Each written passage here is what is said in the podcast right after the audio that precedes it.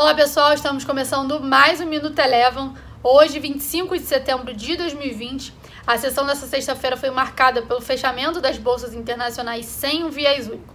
Enquanto na Europa prevaleceu um tom de cautela com o aumento do número de contaminações por coronavírus e a possibilidade de um novo lockdown, nos Estados Unidos prevaleceu um tom mais positivo com a possibilidade de um acordo entre republicanos e democratas para uma nova rodada de estímulos econômicos nos Estados Unidos.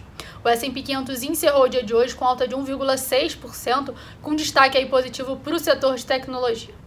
Já aqui no Brasil, o Ibovespa passou praticamente ao longo de toda a sessão no terreno negativo, mas com a alta das bolsas americanas acabou reduzindo seu movimento de queda e encerrou o dia cotado a 97 mil pontos, com uma leve queda de 0,01%, mas ainda acumulando na semana baixa de 1,31%.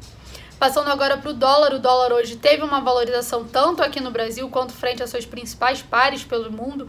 Por aqui encerrou o dia cotado a R$ 5,55, com alta de 0,8%. O Minuto Eleven de hoje fica por aqui. Se você quiser ter acesso a mais conteúdos como esse, inscreva-se em nosso site www.elevafinancial.com e siga a Eleven também nas redes sociais. Eu sou a Jéssica Feitosa e eu te espero no próximo Minuto Eleven.